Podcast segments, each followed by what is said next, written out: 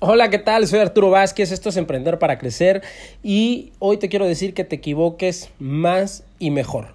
Pero si no sabes cómo hacerlo, sé que sabes cómo equivocarte más, pero si no sabes cómo equivocarte mucho mejor, pero sobre todo hacer que esas equivocaciones puedan potenciar de manera extraordinaria tus resultados y tus metas, pues entonces quédate al final de este episodio porque justo aquí te doy una estrategia para que lo puedas lograr. Que venga el intro e iniciamos.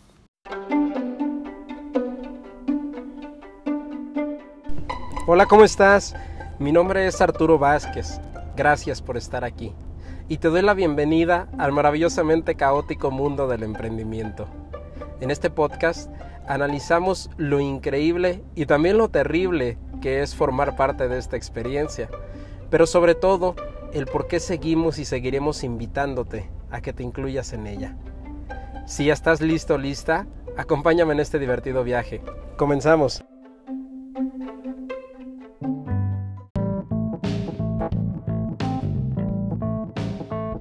Hola, ¿qué tal? ¿Cómo estás? Bienvenido, bienvenida seas nuevamente a Emprender para Crecer.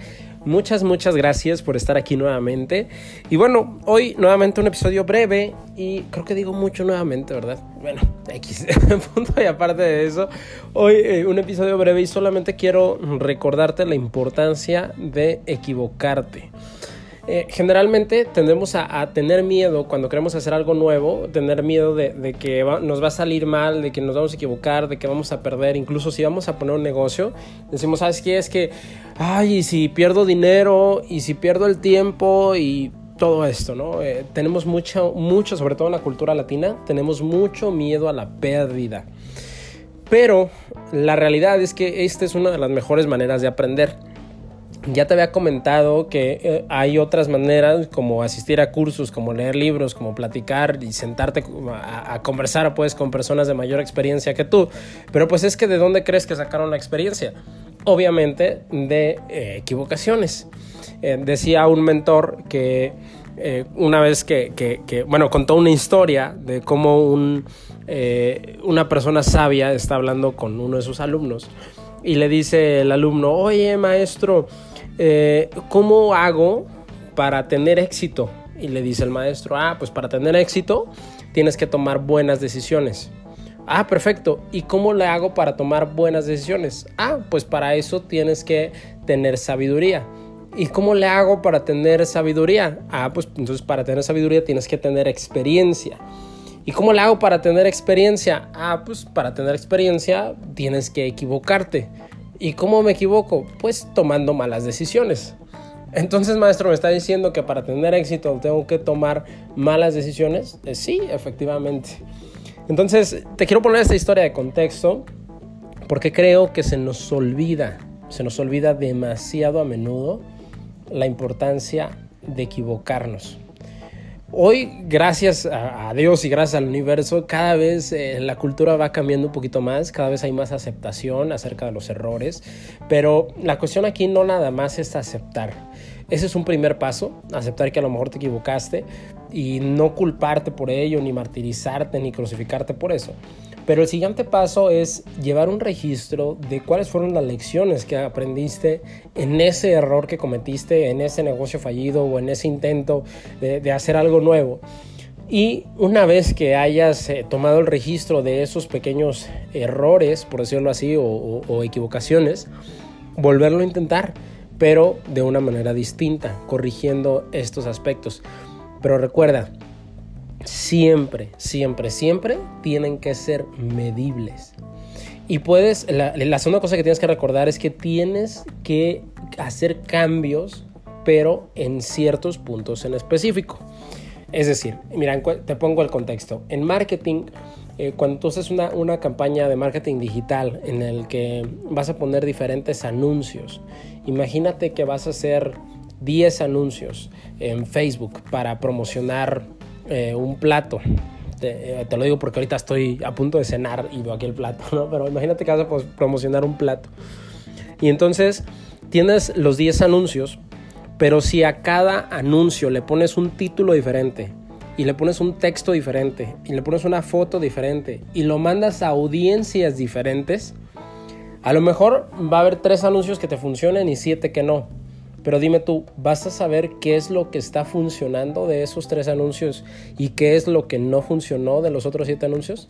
Claro que no, porque son, son 10 anuncios completamente distintos. Entonces, lo mismo sucede cuando nosotros intentamos cosas nuevas. Decimos, ay, ¿sabes qué? Eh, voy a poner una peluquería, por decir algo, ¿no?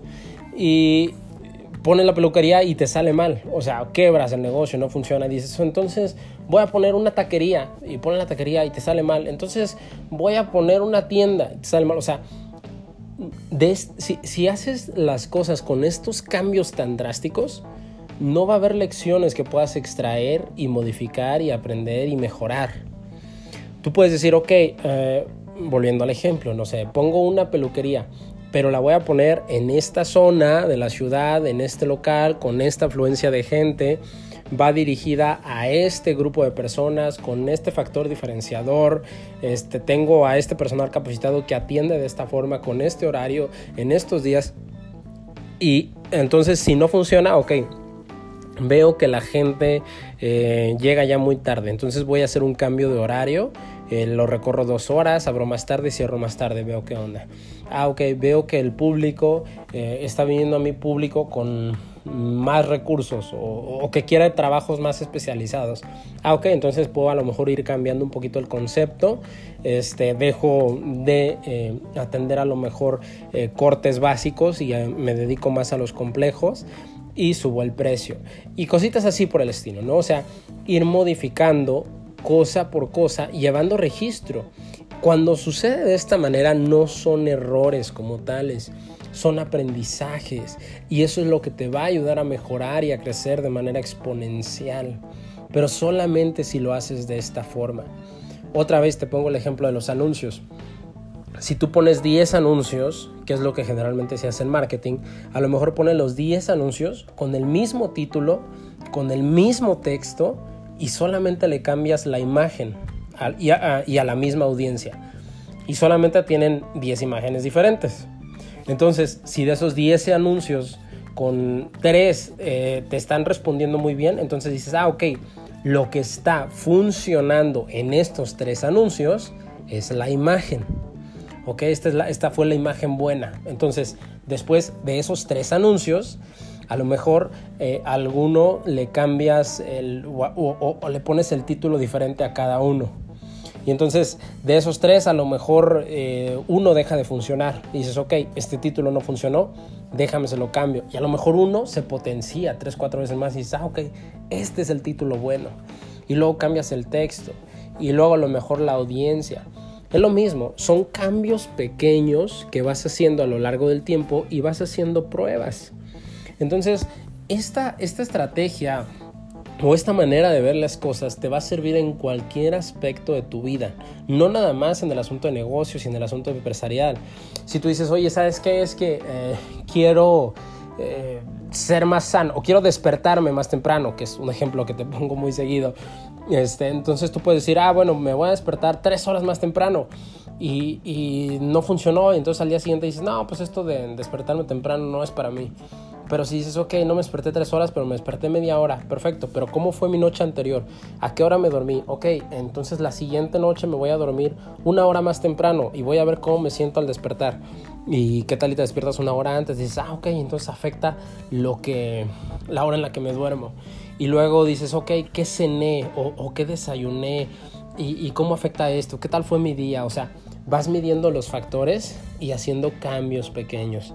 Y lo mismo para si quieres mejorar eh, tu trato con las personas o si quieres eh, combatir la ansiedad, cosas así por el estilo. A lo mejor puede sonar muy tedioso, pero lo, lo, vas forjando como hábito y después lo haces en automático, este tipo de, de mediciones. Y no te martirices tanto. O sea, no, no, te culpes, no te crucifiques, tampoco es, se trata de exagerar y decir, ay, es que yo no sirvo para esto, o es que no funciona, o es que eso es muy complicado, no. El estar midiendo esto también te va a ayudar a entender que pues simplemente es parte del proceso. Todos nos equivocamos y eso no está mal.